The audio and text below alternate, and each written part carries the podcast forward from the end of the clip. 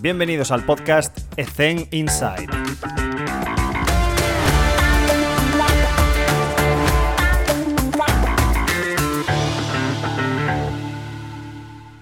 Muy buenas a todos y bienvenidos un día más a Ethen Inside. Hoy está con nosotros Jesús Pérez. Jesús, ¿cómo estás? ¿Cómo te encuentras? Pues la verdad que muy bien. Ahora en un, en un periodo de, descanso de unos días en este break internacional y, mm. y aprovechando el tiempo para, para, compartir de la gente que también eh, aprendo y te agradecemos un montón, Jesús, que nos dediques este tiempo porque eres una persona que tiene muchas responsabilidades y de verdad aprecio mucho que en periodo competitivo tengáis ese pequeño espacio.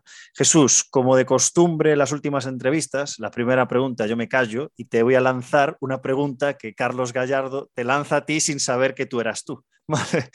La pregunta es la siguiente. ¿Quién te ha influido en tu carrera y sobre todo explícanos por qué te ha influido?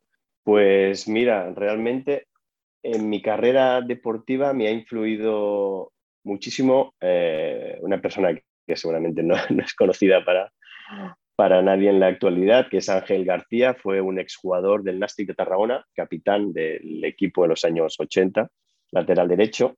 Y bueno, fue una persona muy importante en mi carrera deportiva porque porque me recomendó para trabajar en, el Nastic, eh, mi primer trabajo profesional.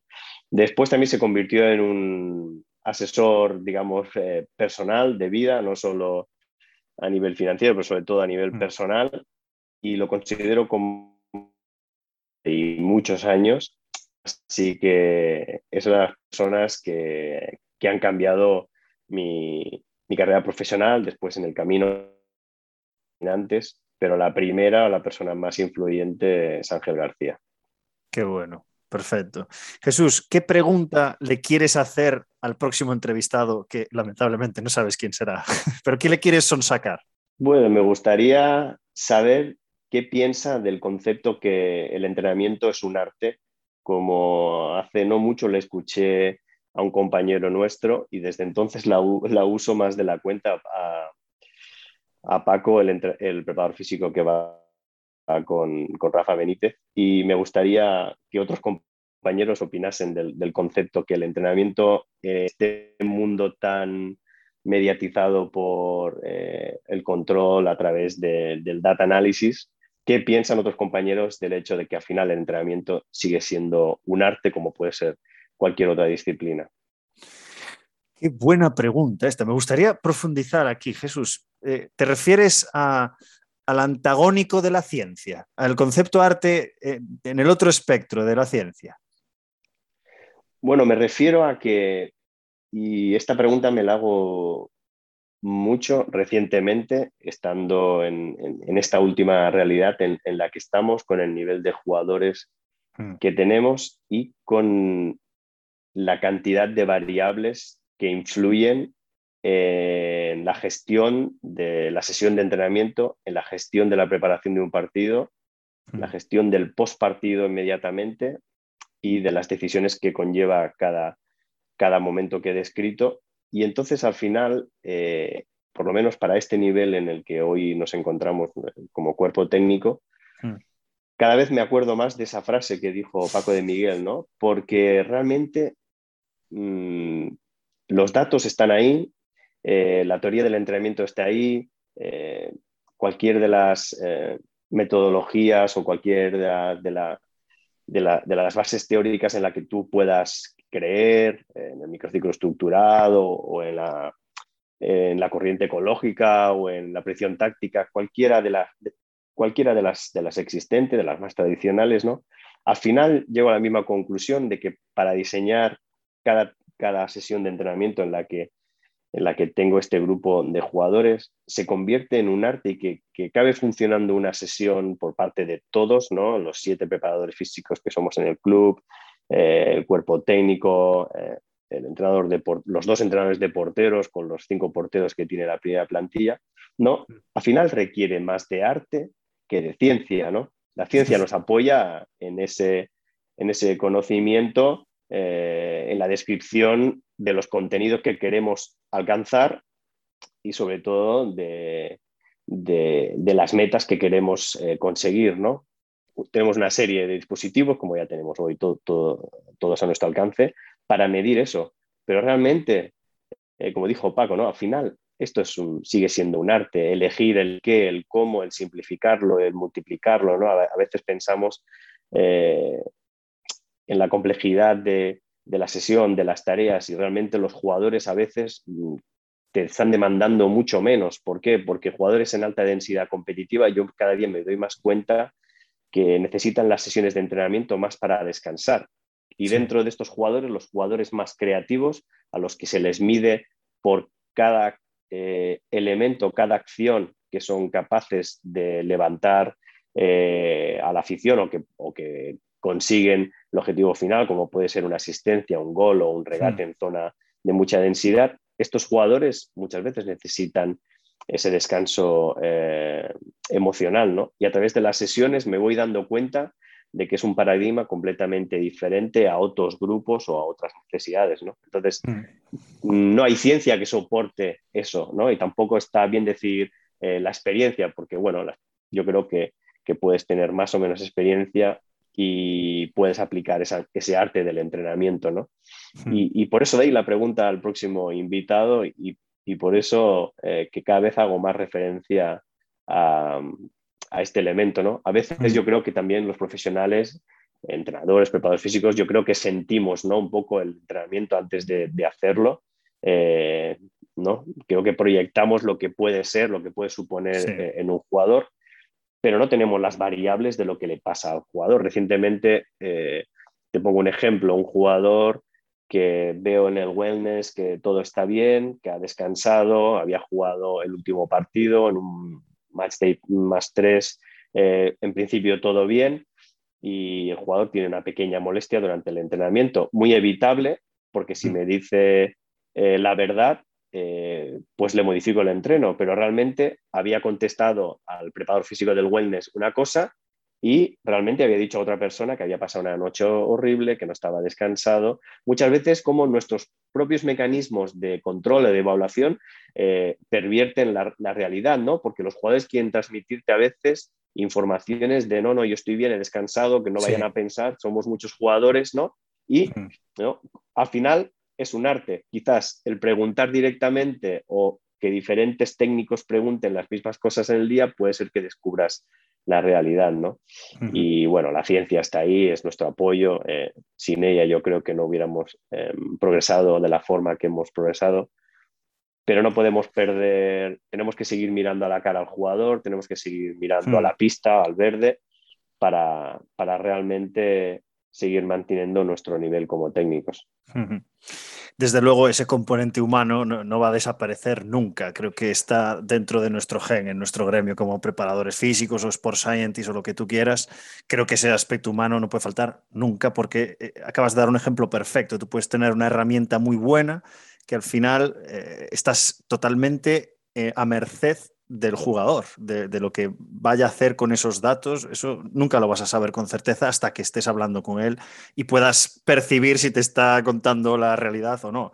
Y sí que es cierto eh, que esto lo he hablado con un compañero recientemente, que estamos en una época, no sé si estás de acuerdo, que la tecnología está avanzando a una velocidad desorbitada, en cambio, nuestras capacidades como seres humanos de comprensión de, eso, de ese Big Data no va a la misma velocidad y nos estamos quedando un poco por detrás. ¿Crees, crees, que, crees que es así? Yo, creo que es así. Y mm, soy, eh, como creo que como, todos, eh, un gran eh, espectador de lo que viene ocurriendo con el fenómeno denominado Big Data. Hmm. Creo que da explicación a lo que ocurre eh, pero muchas veces nosotros tenemos que tomar las decisiones antes de, que de, tener muchas de esas, eh, de esas, de esas informaciones. ¿no? Eh, es como en el día a día, por ejemplo, nosotros realizamos un día a la semana un test de hormonal a través de la saliva, pre y post entrenamiento, pero claro, esos datos no los tenemos hasta la noche. Ese día del test pueden pasar cosas. Es cierto que puede proyectar eh, una ayuda en el siguiente microciclo o en los días venideros, pero puede pasar el, match day más dos por lo tanto, en nuestros jugadores eso puede ser determinante.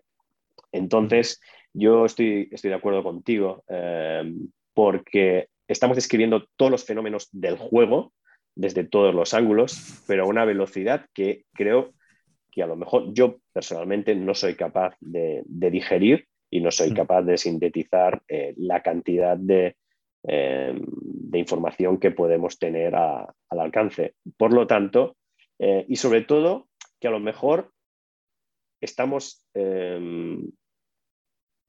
profesionales intermedios, digamos, entre el jugador y el primer entrenador, pero eso no significa que el primer entrenador vaya a tomar decisiones eh, muy basadas en todo lo demás. Podemos ayudar a describir lo que pasa, a preparar, a sugerir, ¿no? Y quizás en equipos que tienen menos densidad competitiva eh, lo veo aún mucho más práctico. Quizás en deportes de sala donde el jugador domina el espacio, eh, creo que ya hace años que, el, big, Data o parte de ese de esa data eh, ayuda en, la gestión de cambios del juego, pero en el fútbol sigue habiendo más de 8.000 metros cuadrados en el... y muchas veces eh, esfuerzos condicionales eh, maquillan errores técnico-tácticos, ¿no? Y entonces está en ese, ese componente del que yo muchas veces hablo de que hay momentos del juego que el juego, el fútbol, por ejemplo, en este caso, se convierte en el jugador se convierte en un partido de jugadores donde un poco todo lo que a través de la forma de jugar queremos un poco controlar desaparece, ¿no? Y por ahí, pues que, hay cuerpos técnicos que tienen mucha rigidez sobre el jugador y el jugador no sabe o tiene problemas para comportarse cuando el partido entra en ese estadio y al revés, ¿no? Hay equipos, pues bueno, que son muy anárquicos y a lo mejor eh, tienen, tienen problemas para consistentemente eh, comportarse eficientemente en diferentes fases del juego. ¿no? Mm. Y, has comentado que, claro, con, normalmente los estudios que se hacen están muy relacionados con equipos que, que, tienen bastante tiempo para entrenar, y esto es Disneylandia, pero cuando estás en un club que, que tiene una densidad competitiva tan grande, eh, ¿cómo, o sea, la pregunta es, ¿en qué, en qué de, ¿cuáles son las prioridades? ¿En qué priorizas tu tiempo cuando te metes en esa dinámica que parece que es eh, la rueda del hámster de que no sales de ese bucle de partido, partido, entrenar, descansar, partido, entrenar, viaje? ¿Cuál es tu prioridad? Bueno, nosotros tenemos eh, dos prioridades. Es la primera, intentar hacer partícipe a todos los jugadores eh, de mm. la plantilla, con el consecuente eh, riesgo de que mucho cambio de jugador eh, no, favorece, no favorece la cohesión. Pero también es cierto que una plantilla de nuestro nivel, que nosotros tenemos con los jugadores jóvenes que están con nosotros habitualmente, son 33 jugadores y tenemos un componente, tenemos un componente de que tenemos jugadores fuera de las listas europeas por exceso de jugadores. Tenemos otro componente como es que los jugadores eh, que participan con selecciones sudamericanas o centroamericanas en varios partidos van a jugar y a la vuelta no están disponibles. Entonces, ¿cómo no vamos a hacer partícipe de jugadores que van, saben que van a ser titulares y que puede ser que sepan ya que en cuanto estén todos eh, o por una obviedad, ¿no? Una mm. obviedad, eh, puedan desaparecer del equipo. Entonces, las estrategias van centradas en, obviamente, recuperar los jugadores que más juegan, eh, respetando mucho el más uno y el más dos, y sobre todo porque muchos más dos coinciden con menos unos, y sacrificamos la preparación de partidos sobre el campo para priorizar la recuperación. Es algo que ya veníamos haciendo en Inglaterra y lo seguimos haciendo aquí.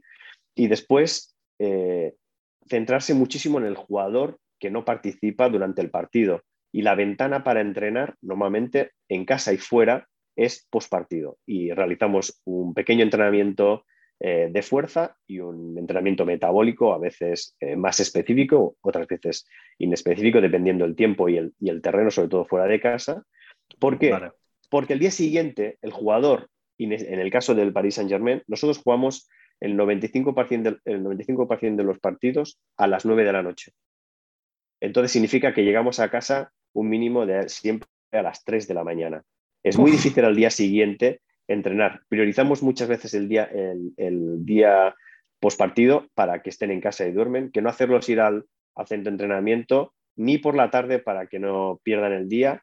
ni por la más uno sería el descanso de, mucho, siempre que es posible, siempre que podemos, hacemos eso. Por eso atendemos a la ventana de entrenamiento post, partido en los jugadores y desde que hemos llegado es algo que les explicamos a los jugadores, el, por qué. Entonces, esas son las dos, las, dos prioridades. Y después, cosas muy, muy básicas, por lo que te decía, hay mucha demanda emocional en este tipo de equipos, de este tipo de jugador, porque a pesar de que son personas eh, normales, la repercusión que tienen eh, sus acciones eh, les lleva a consumir un gran nivel de energía y a nosotros también. Eh, no es lo mismo eh, la gestión de estos jugadores que la gestión de jugadores que hemos tenido en el Tottenham o en el Southampton o, en el español. ¿no?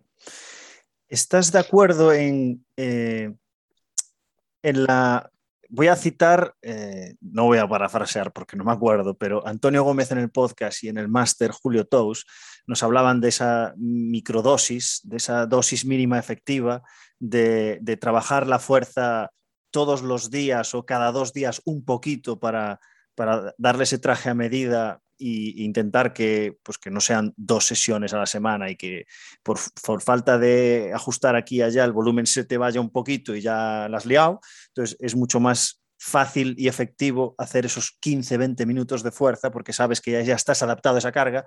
Entonces, ¿qué opinas de eso? Y nos gustaría, si se puede, saber cómo lo haces en, una densidad tan grande de partidos. ¿Cómo trabajas? Me, refiero al gimnasio. ¿eh? Eh, sí, sí, sí, sí. Bueno, las, el trabajo de fuerza nosotros obviamente lo, dividimos en lo que hacemos indoor y lo que hacemos eh, específico en las cuatro manifestaciones de fuerza que manejamos eh, eh, en función también de las referencias de los compañeros que, que, tú, que tú has nombrado. Estoy de mm. acuerdo de que en equipos de alta densidad competitiva llevas paralelamente dos equipos, el equipo que más juega y el equipo que, menos juega.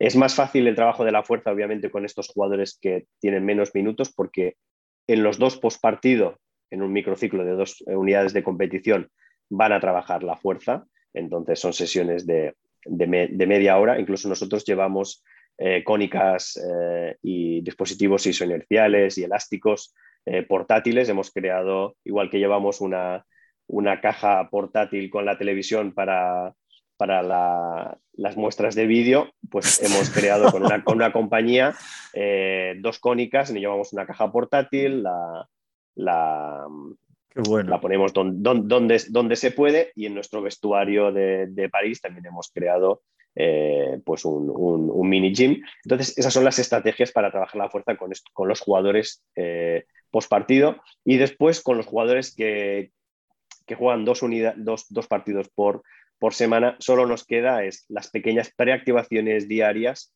¿no? que son, constan entre 15 y 20 minutos, y en el menos uno sí que tenemos lo que llamamos una activación muscular extendida a través de, mecanismos vibratorios, eh, pequeñas microdosis isonerciales eh, y sobre todo también mucho trabajo eh, reactivo eh, usando diferentes dispositivos por no hacer, por no hacer publicidad, ¿no?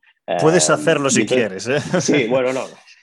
con, las Fit lights, con las o, las, o cualquiera de estas, ¿no? Usamos mucho. Entonces, el menos uno es algo también acordado de que es el momento que, que, que ellos un poco negocias, ¿no? Porque yo también, estos jugadores, lo que te decía, hay mucha privacidad, o sea, mucha falta de sueño por este tipo de horarios que tenemos, que no pasa en Inglaterra y que no le pasa a otros equipos de la Liga Francesa, es, es obvio, por la demanda televisiva.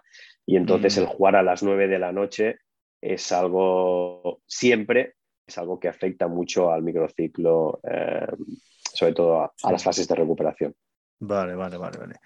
Em, he apuntado un montón de cosas. No sé, voy a empezar por, lo último que he apuntado. Eh, citaste activaciones. Eh, dijiste 15, 20 minutos. Esas activaciones, eh, respuesta rápida, son diarias, ¿no?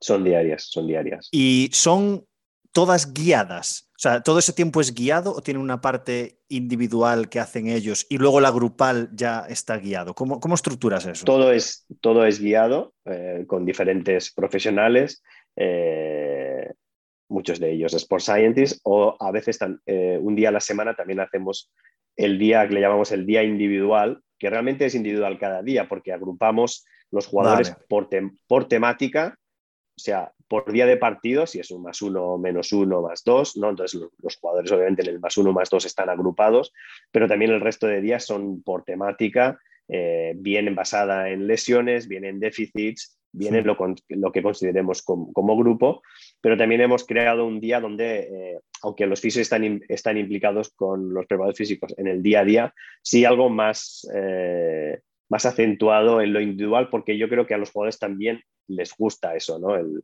el sentir que hay una eh, supraindividualidad, más allá de lo que es individual cada día, porque el hecho de, sentirse casi solo por parejas trabajando no es lo mismo. Y después otra cosa que también atendemos, que hoy en día, eh, bueno, desde bien hace años, es que todos estos jugadores y de otro nivel más bajo también, eh, tienen sus grupos de trabajos externos a los que ah. nosotros, a nosotros atendemos y si hay alguna cosa eh, individual, que normalmente suele coincidir, es muy parecido. Eh, puede, podemos hablar de tarea arriba, tarea abajo, ¿no? Eh, pues también nosotros eso también lo atendemos y obviamente tenemos jugadores o algún jugador que, mm, pues oye, mira, no puede hacer esto porque lo hemos probado todo. Tiene gente de confianza y más información quizás.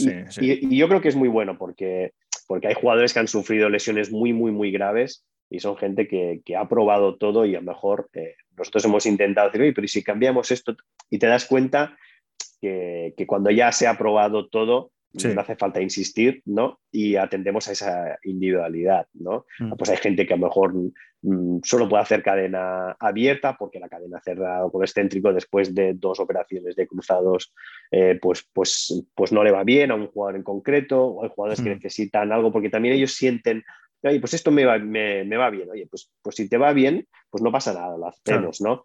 Eh, pero la verdad que tengo que decir que son, es un grupo muy respetuoso, eh, y que ha aceptado de, buena manera esta dinámica. Y yo sé que es, al final, es un poco eh, demandante, ¿no? Porque son profesionales y demás, pero tanto entrenamiento, tanto partido, tanto viaje, eh, hace que también a veces ellos necesiten un poco la desconexión. Y no voy a decir que es perfecta la ejecución diaria y, la, y lo que, se, lo, que se saca diariamente, pero es para estar eh, pues, pues satisfechos de, ello, ¿no? Y sobre todo del postpartido. Entrenar postpartido con jugadores que no han jugado de, este nivel, eh, creo que es de destacar eh, por ellos, porque han entendido que cuando jueguen van a tener más posibilidades de sentirse mejor y sobre hmm. todo van a reducir el riesgo de tener problemas, porque el no jugar y el tampoco poder entrenar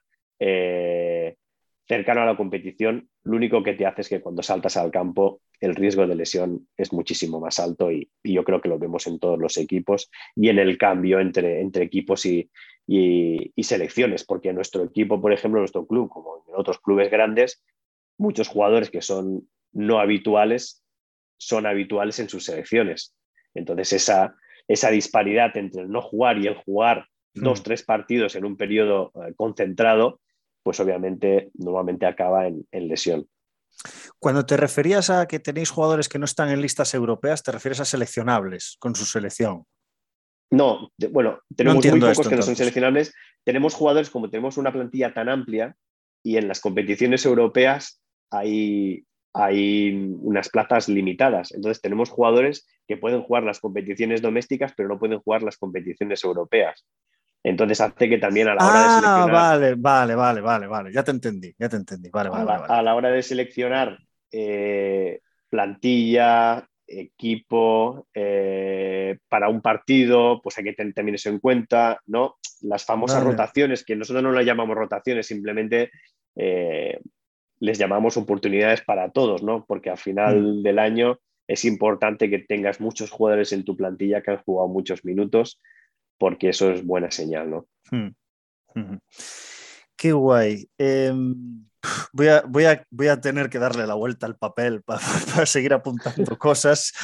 Igual hasta te pido una segunda entrevista. Vamos a ver. Eh, em, Jesús, esta pregunta la recupero porque me acuerdo que la hacía muchísimo al principio, que era, ¿qué has cambiado de tus quehaceres diarios con el paso del tiempo? ¿no? Porque sí que es cierto que en nuestro gremio echas la mirada atrás cinco, bueno, igual cinco años no, pero igual tres o cuatro y estabas haciendo cosas diferentes a lo que estás haciendo ahora, 100%. Si, si, te, si te mantienes más o menos eh, pues a la última, si se le puede decir, si se me permite decirlo así, cambiamos cosas. Entonces, ¿qué, qué, podrías recuperar algo que hacías antes que ahora no o que priorices más porque resulta más importante en tus funciones actuales? ¿Qué es lo que has cambiado con el paso del tiempo? Bueno, yo durante muchos años de mi carrera, eh, pues trabajé como, digamos, empleado de club en muchos clubes y había muchos cambios de, de entrenador. Empecé en el Nastic, en el Castellón, en el Murcia estuve seis temporadas y pasaron muchísimos entrenadores. Después mi experiencia en el Rayo, en el Almería, en la selección de Arabia, en un equipo de Arabia Saudí también. Y ahora desde tengo la suerte que los últimos 11 años estoy con, un, con el mismo entrenador.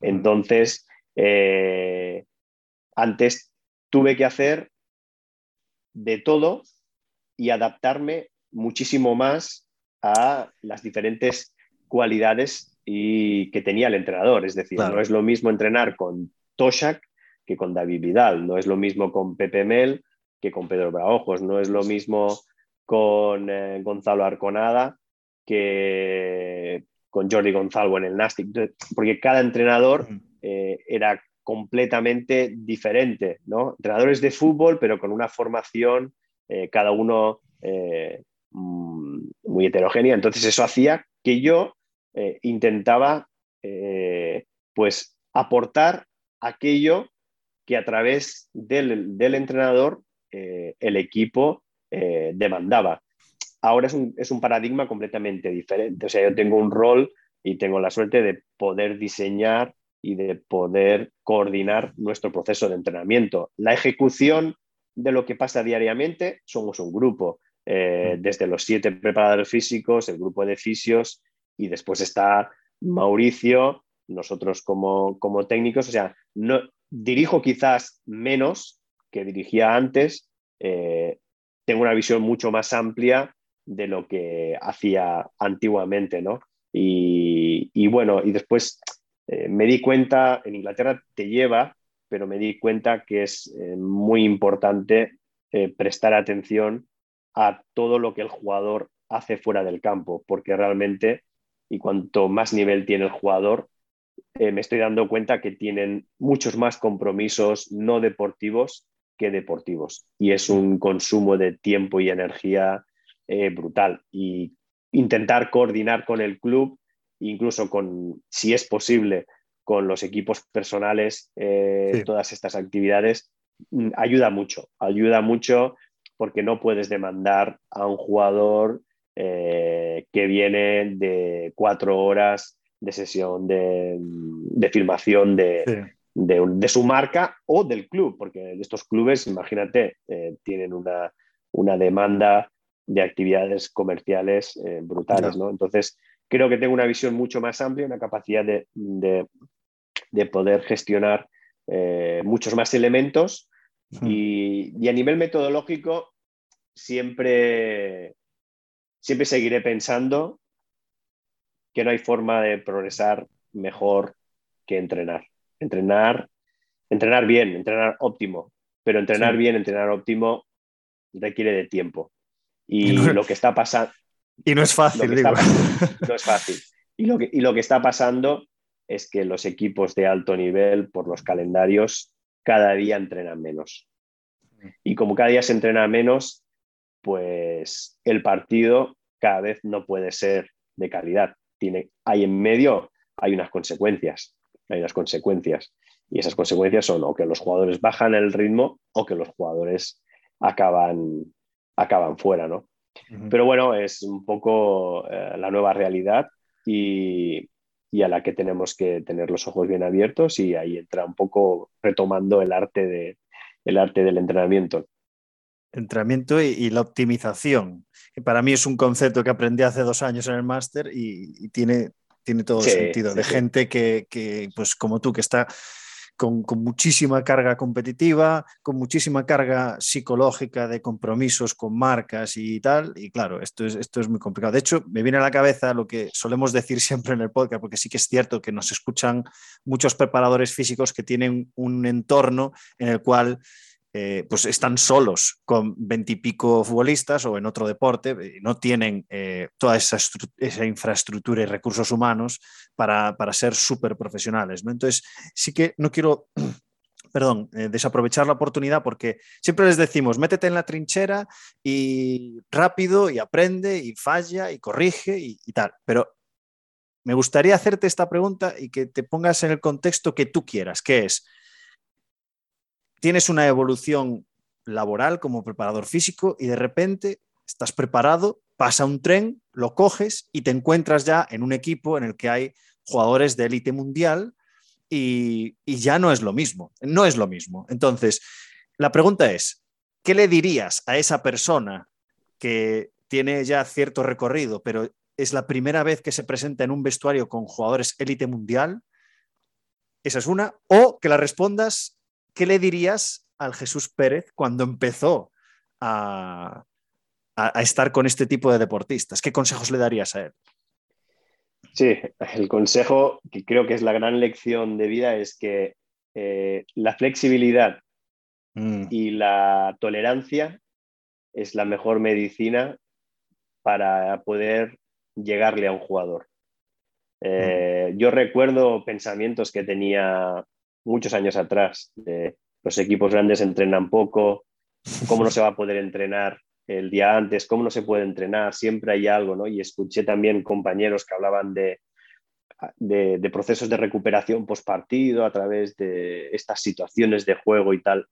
Yo respeto. Yo lo que he vivido los últimos cinco o seis años, sobre todo, eh, cuando juegas la máxima competición europea, eh, que es la Champions League y, tu liga, para estar en posiciones eh, altas en la tabla, es muy diferente como lo veo ahora de cómo lo veía desde fuera anteriormente. Entonces, ser flexible, ser tolerante es la mejor manera de comprender eh, al jugador, intentar llegarle. Y después, porque estamos en un fenómeno en los últimos cinco o seis años que los jugadores, como te decían, todos tienen o han tenido parcialmente o usan en verano puntualmente o con regularidad, mm. tienen gente que les aconseja, eh, tiene gente que les habla de entrenamiento, de nutrición, eh, de control emocional, de diferentes áreas, ¿no? No digo que estén trabajando diariamente con ellos, ¿no? Pero que sí que tienen ese apoyo si, si les es necesario. Entonces,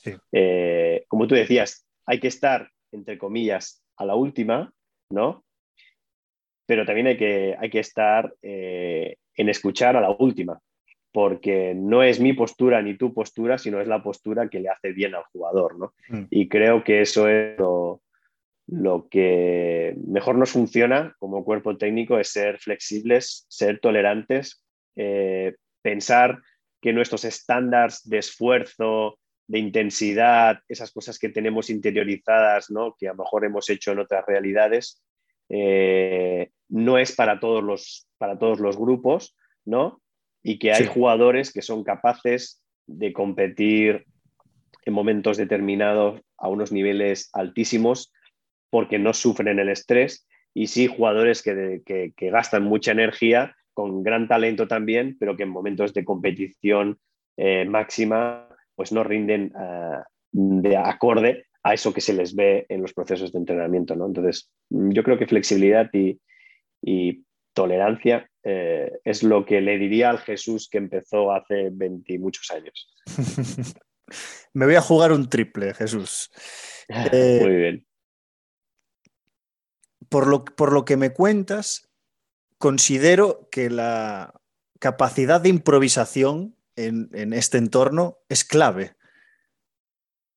Porque... Sí, continúa, perdona. No, determinante. Para mí es determinante. Es que, claro, estamos acostumbrados a que nos digan planificación, programación, diseño, tal, pero realmente hay tantas variables que, no te das cuenta hasta que de verdad estás en un, en un contexto como este, que es que improvisar se convierte en algo rutinario, diario. ¿Me equivoco? Sí, y quizás te cambiaría uh, improvisar con adaptar, hasta último momento, ¿no? Es mm. porque puede haber una, reunión médica a las nueve y media y hasta las diez y media que empieza el entrenamiento de activación en la sala o a las once que empieza el, entrenamiento de campo. Pueden pasar tantas cosas este, en este nivel, ¿no? Porque es mucho más complejo, porque hay en juego mucho más, eh, más cosas de que de fatiga, recuperación o lesión, rehabilitación, recondicionamiento, optimización, ¿no? Los, se, solapan muchas de, esas fases, ¿no? Y entonces hay microdecisiones diariamente que tienen repercusiones que puede que te afectan al entrenamiento. Y después nosotros somos gente muy flexible, en el sentido de que priorizamos eh, la funcionalidad del, del, jugador a que hoy es imprescindible porque hoy hay que preparar esto. No, no es así.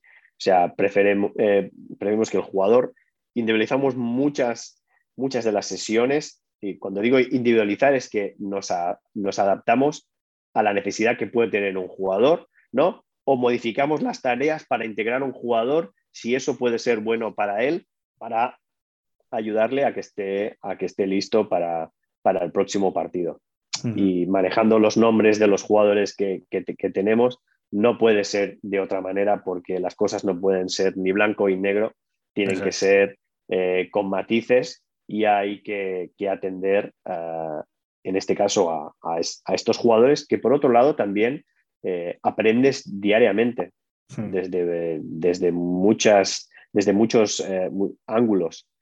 Paco Seirulo lo dijo en su entrevista. Dijo que donde más había aprendido era de los Chavis, de los Iniestas, de los Messis, y ahí es donde se aprende fútbol.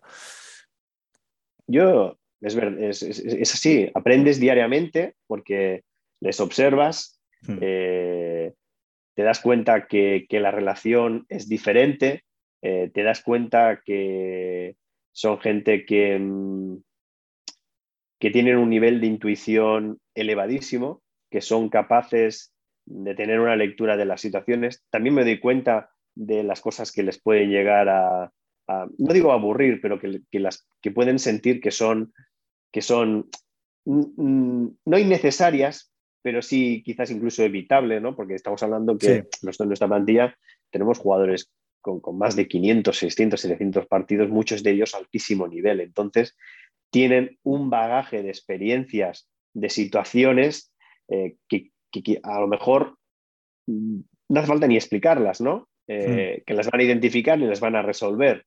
Eso no significa que lo hagan todo, todo bien, ¿no? Entonces yo creo que son, eh, pues bueno, son jugadores de los que aprendes eh, todos los días y que es importante escucharles, ¿no? Por más hmm. de que también al final necesitan de, una guía, de una estructura y de una organización que, canalice todo ese talento y, bagaje que, tienen, ¿no?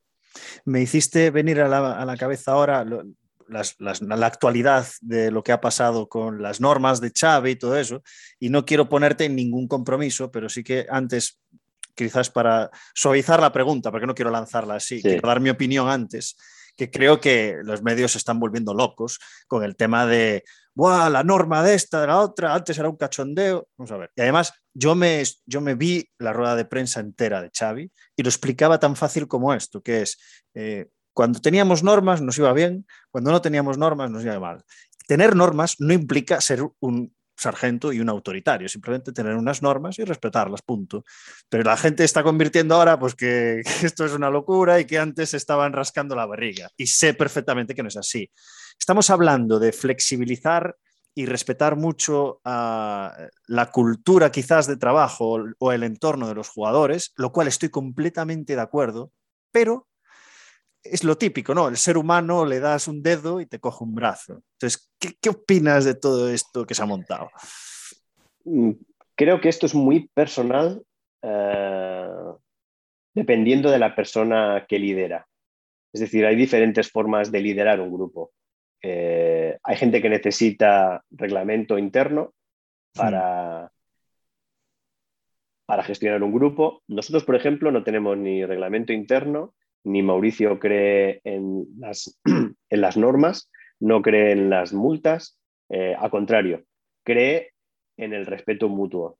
Hmm. Está claro que con el, el respeto mutuo siempre a veces hay algún problemilla, pero es decir... Como cualquier familia. Que a las diez y media se empieza, a las diez y media se empieza. A veces, pues hay que esperar uno o dos minutos, alguno, pero ¿por qué poner una norma como hay gente ¿no? que tiene, si a las diez y media es la charla prepartido y un jugador no ha llegado, no juega, ¿no? O si un jugador llega tarde a la concentración, no juega. Entonces yo, yo pongo el mismo ejemplo.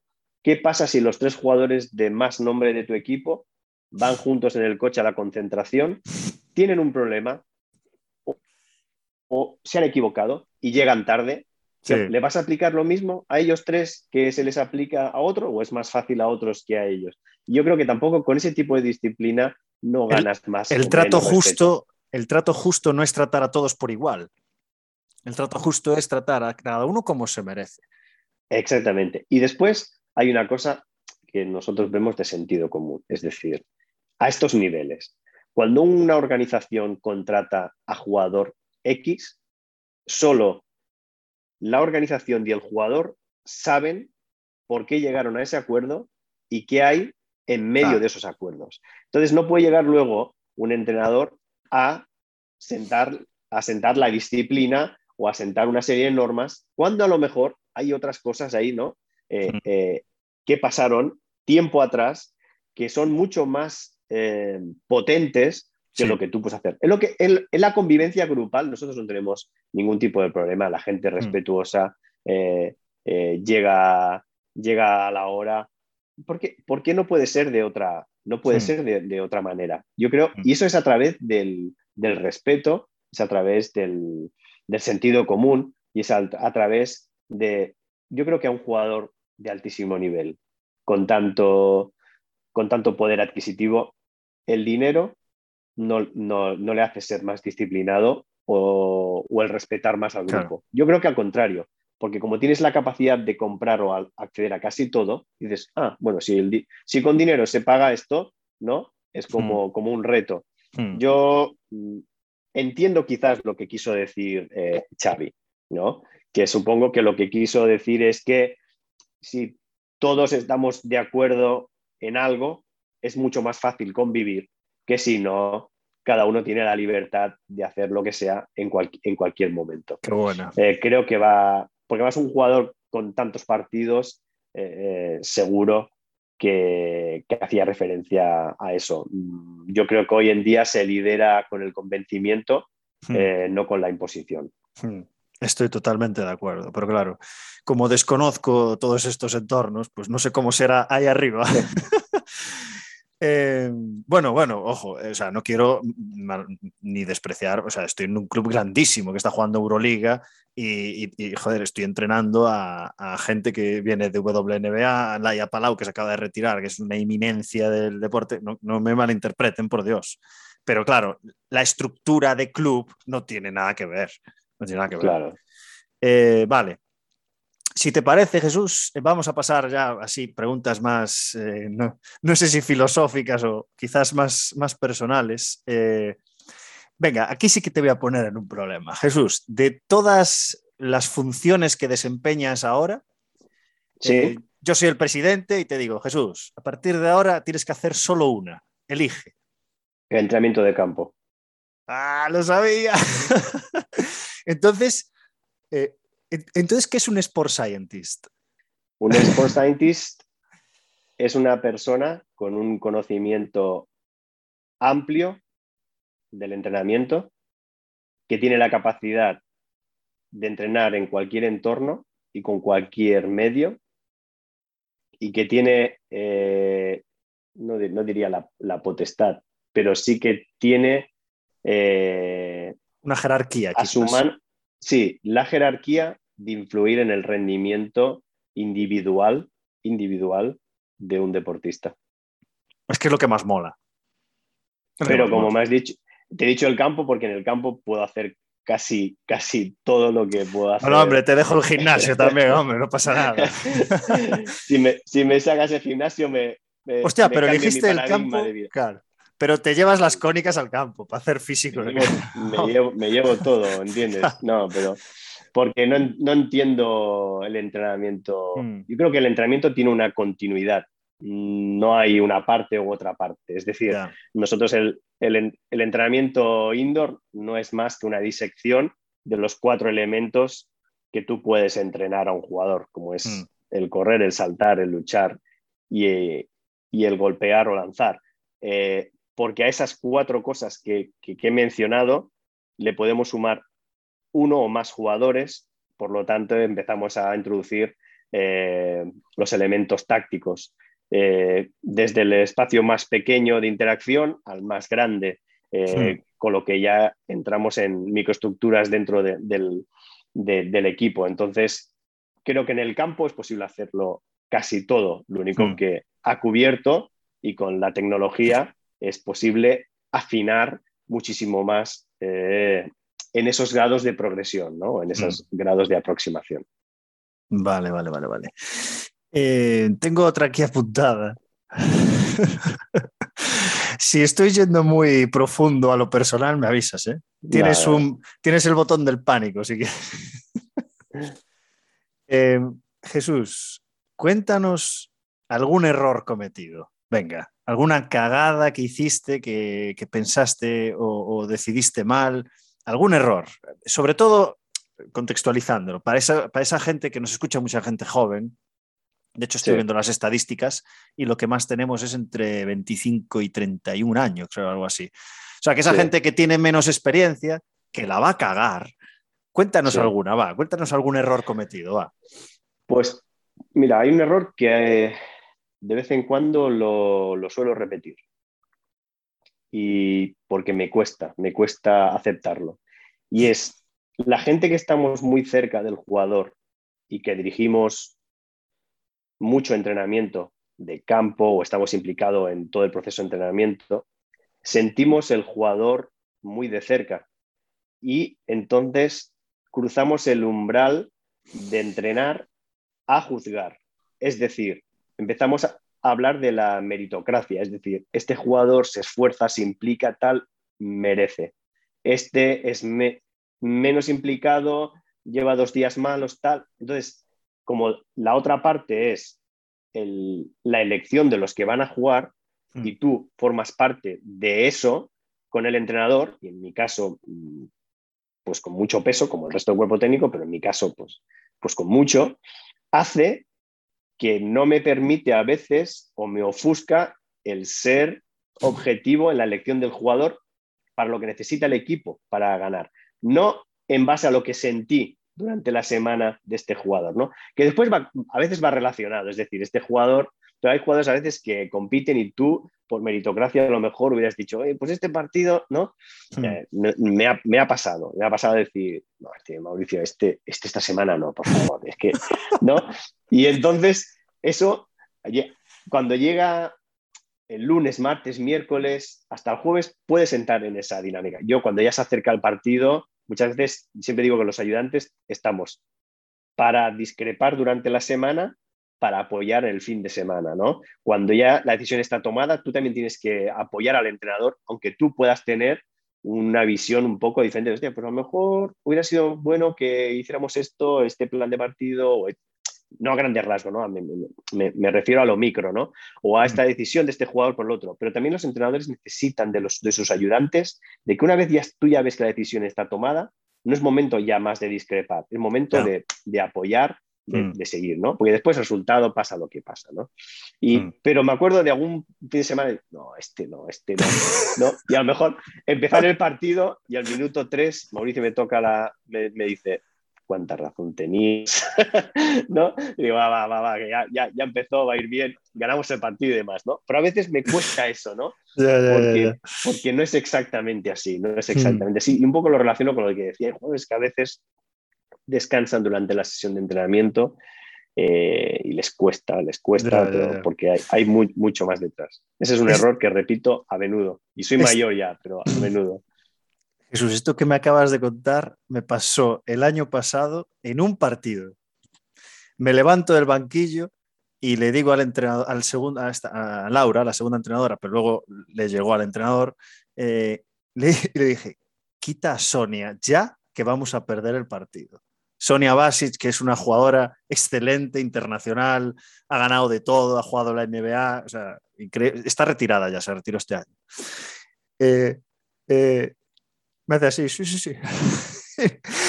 Último cuarto, pim, pam, pa aquí, al poste, falta, tiro libre, asistencia, rebote, triple, tal, y ya. Y yo así, olvídate, no he dicho nada, porque era una jugadora pues, que en ese momento físicamente no estaba en su mejor nivel, bueno, estaba muy lejos de su mejor nivel, y estaba pues autogestionándose energéticamente para poder llegar al último cuarto y decidir y aparecer como hacen los, las grandes jugadoras. es un error que me suena. qué bueno, tío, qué bueno. Por eso, por eso eh, creo que muchas veces eh, los ayudantes que hacen el tránsito a primer entrenador si no te despegas de esa piel, eh, cuando tú has sido mucho tiempo segundo entrenador o preparador físico o las dos cosas a la vez y mm. saltas a primer entrenador, si no te despegas de eso, de esa meritocracia, de ese que nosotros hemos estado en una, en una posición de exigir, de exigir al jugador hasta el límite, de que sabes que puede haber hasta conflicto, porque después eso desaparece. Como entrenador, tú no puedes actuar así. No actúas así porque, porque no, no, te lleva a buen puerto, ¿no? Entonces yo creo que también hay compañeros que cuando hacen el tránsito a ser primeros entrenadores, eso es el gran, el gran, la gran barrera que tienen, mm. que necesitan hacerlo todo ellos, si no lo hacen ellos parece que no se hace bien, ¿no? Porque es lo que sentías cuando eras ayudante y después no te separas de eso, de esa meritocracia y de esa objetividad que a veces lo que tú decías, ¿no? O sea, un jugador de mucho talento puede ser que no está gastando energía, puede ser que, no está apareciendo, pero es que como venga el tiro o como venga el golpeo definitivo, él sí, y otros no. Sí, sí, sí, sí. Desde luego, la, chaqueta del entrenador pesa un huevo. ¿Tú, tú has, llegado a ser entrenador? Primer entrenador, ¿eh? eh no, solo cuando empecé, que entrenaba en regional y el equipo B del Nastic de Tarragona. Bueno, bueno, bueno. Eh, empecé, empecé, sí, entrenando, combinando tareas, ¿no? Siempre pensé que desde mi formación mm, debía hacer varias cosas porque cuando tenía eh, pues 22, 23 años no, no podía decir yo quiero ser esto o quiero ser mm. no. Mm. Quería estar en el fútbol, quería estar en el fútbol profesional y fui haciendo eh, lo que sentía. El juego siempre ha sido mi gran preocupación, pero el entrenamiento mi pasión. Entonces se combinaban las dos cosas. Los deportes colectivos era mi mundo, pero el deporte individual era mi forma de hmm. trabajaba y mi formación para entrenar, en este caso, nadadores cuando era muy joven. Entonces, eso, siempre me ayudó a sentir y no alejarme de que el entrenamiento, el desarrollo individual eh, siempre va a ser fundamental para sostener, eh, para sostenerte en, un grupo, ¿no? Hmm. Eh, y entonces, así, así me forjé, ¿no? me han hecho mucho veces la pregunta, ¿quién es el primer entrenador? Estando al nivel que estoy, con las responsabilidades que tengo y con lo que puedo ejecutar semanalmente y diariamente, solo me está faltando hacer la alineación, pero también recibir, también recibir eh, todo lo que conlleva, ¿no? Entonces, no es algo que, está, que está en mi mente, ¿no? Pero yo te he visto alguna, alguna rueda de prensa de estar al lado de Mauricio. O sea, tú, te presentas en ruedas de en mi, sobre todo en la etapa de Inglaterra, eh, en todas las ruedas de prensa, yo me sentaba al lado de Mauricio, no porque tenía que traducirle, pero sí un poco como apoyo en el tema de inglés y demás. En Francia, eh, como yo no hablo francés, ahora lo empiezo a entender y, a chapurrear un poco, pero sí que tenemos un compañero del cuerpo técnico que habla muy bien francés y entonces él sí que está traduciéndole, eh, pero en Inglaterra él se defendía muy bien con el inglés pero yo en las ruedas de prensa ahora en Francia estoy delante de él, o sea, formo parte de su trabajo con, con, la prensa y su preparación pre y post, pero no estoy al lado como si estoy o estaba en Inglaterra. Vale, vale, vale, vale. Muy bien, eh, Jesús, eh, me ha encantado. la entrevista. O sea, eh, me lo he pasado bien, me lo he pasado bien. Ha estado muy chula, tío. Eh, está muy chula. No sé si yo siempre quiero que acabéis vosotros, pero sí que es cierto que a raíz de, no me acuerdo qué entrevista fue, eh, que después de la entrevista seguimos hablando y me dijo, joder, quería contar esto, tal. Entonces, ahora a veces os hago esta pregunta, que si quieres contar algo porque yo no te he preguntado correctamente y quieres que aparezca algo, si no, la cerramos ya la entrevista, ¿sabes? O sea, que si quieres contar algo. Mm, no, nada, nada en especial, ¿no? Simplemente sí que agradecerte por, por, vuestro trabajo, porque es una forma de llegar a tantos, a tantos compañeros que, que a lo mejor hoy no tienen visibilidad, pero que algún día eh, la, van a tener, porque esto solo es cuestión eh, de tiempo.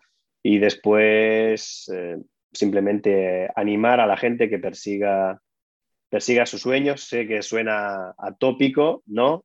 porque mm. al final ah, hay que pagar las facturas, pero creo que hay una fase sensible de nuestra profesión que es entre salir de la carrera y te diría hasta los 30 años, donde si no hay cargas familiares y personales eh, determinantes, mm. es importante perseguir, eh, tomar riesgos, porque si tienes la posibilidad de, de dedicarte a, este mundo, pues más, por más que hay días que no son muy agradables, yo pienso que te, llega un momento que te sientes un privilegiado, ¿no? Sí. Y entonces... Eh, y viajar, pues, viajar mucho durante esos de 20 a 30 años, viajar. Si no, luego es cada vez más difícil hacerlo. Salir del nido. Jesús. Justo te perdí ahora. Ahora, ahora, ahora. Ahora sí. sí, sí, sí, ahora sí, ahora sí. Perdimos ahí la conexión de cinco segundos. Pero no pasa nada, esto ni lo voy a editar, que total, estamos ya despidiéndonos. Eh, Jesús, pues nada, ha sido un auténtico placer. Eh, de verdad, repito, agradezco enormemente que hayas separado este tiempo para, nosotros y conocerte un poquito más. Y, nada, eh, lo que digo siempre, Jesús, te deseo lo mejor en lo profesional, que seguro que sí, pero sobre todo en lo personal, que es lo más importante. Así que, de nuevo, muchísimas gracias. Ha sido un placer tenerte con nosotros. Gracias, gracias a ti, gracias a ti. Y hasta, hasta pronto.